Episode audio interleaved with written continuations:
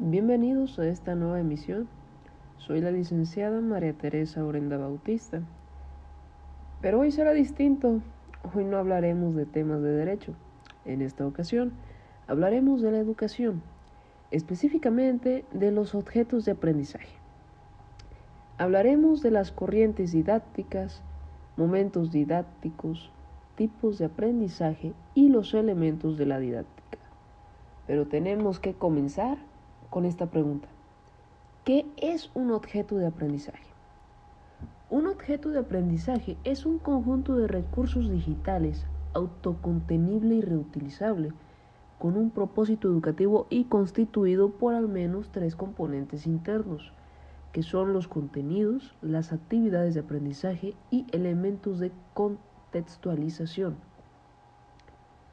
Las corrientes didácticas son todo aquel proceso de enseñanza-aprendizaje donde el educador aplica al estudiante el contenido educativo. Es el objeto de estudio de la didáctica, o sea, es el proceso de enseñanza-aprendizaje, donde el educador, el educando y el contenido educativo son los puntos fuertes en cada corriente.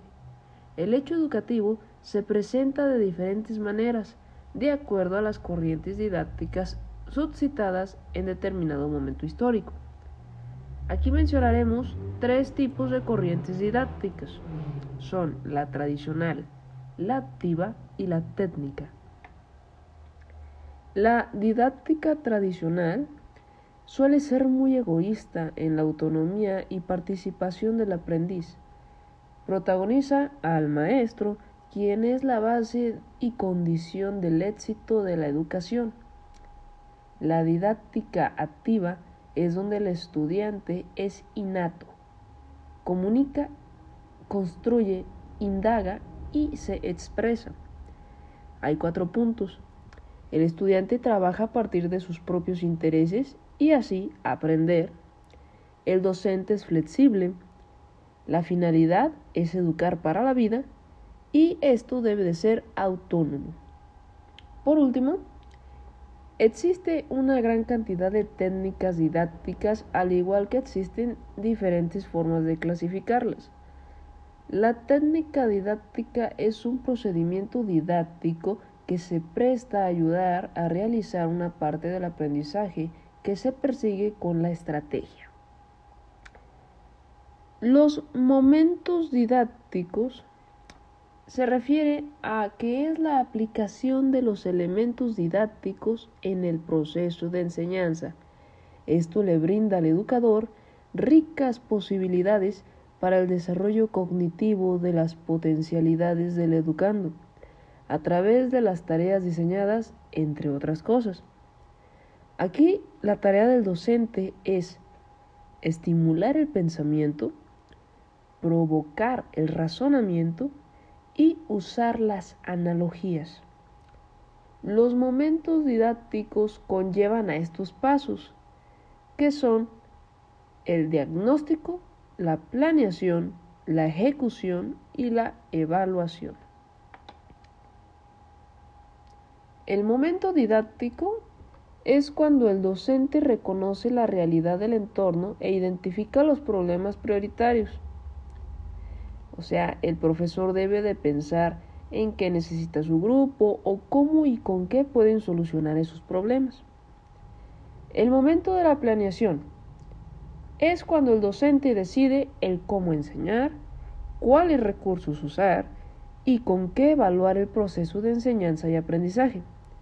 El educador debe de planificar.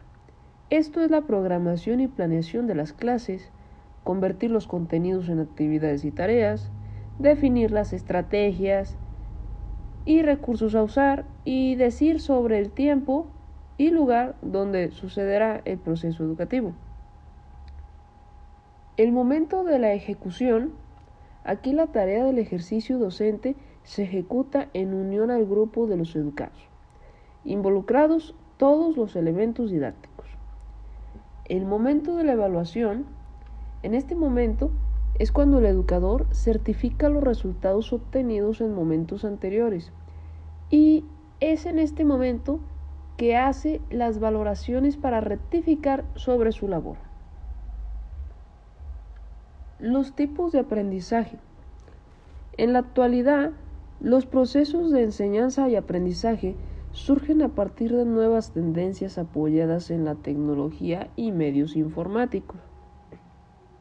Si bien estos tipos de aprendizaje pueden variar en su terminología y se estima que existen al menos 13 tipos de formas de aprender, lo que es el aprendizaje implícito, aprendizaje explícito, aprendizaje asociativo, aprendizaje no asociativo, aprendizaje significativo, aprendizaje cooperativo, aprendizaje colaborativo, aprendizaje emocional, el aprendizaje observacional, aprendizaje experiencial, aprendizaje por descubrimiento, aprendizaje memorístico y por último tenemos el aprendizaje receptivo. Los elementos de la didáctica es el último punto que vamos a tocar. Eh, de igual manera, en el acto educativo, la didáctica consiste y considera algunos elementos fundamentales, sin los cuales la labor educativa no tendría los frutos o resultados esperados. Estos elementos son los alumnos, el profesor o profesora, los objetivos, los contenidos, los recursos o material didáctico, los métodos y técnicas de enseñanza, y por último tenemos lo que es el medio geográfico, económico, cultural y social. Es el medio. Involucrar estas características. El alumno.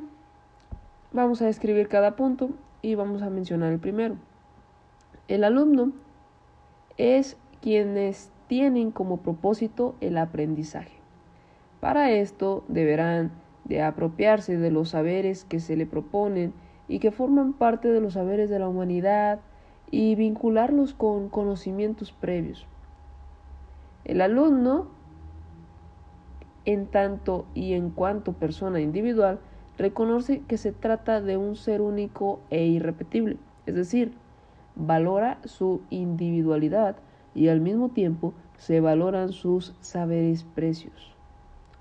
El alumno, como categoría psicológica, en esta etapa se clasifica al alumno de acuerdo a su etapa etaria. Nuestro segundo elemento son los profesores. Es un orientador, un facilitador, guía, asesor y acompañante de los y las estudiantes en el proceso de enseñanza-aprendizaje. El profesor o profesora debe ser por excelencia fuente de estímulos e información, mediador de los procesos de aprendizaje, de tal manera que permita y facilite el aprendizaje a aprender. Nuestro siguiente punto son los objetivos. Toda acción didáctica supone objetivos, que son los que orientan el proceso educativo. En tal sentido, existen objetivos generales que pueden ser del sistema educativo, de la institución, de un nivel, de un grado, de un curso o de una asignatura. Nuestro siguiente punto son los contenidos. Se trata de los saberes que forman parte de la cultura. Son significativos y se destinan para ser enseñados en la escuela. El saber se transforma en contenido cuando lo elegimos para ser enseñado en el ámbito escolar. En este punto podemos apreciar tres problemas, que son la selección, la secuenciación y la organización.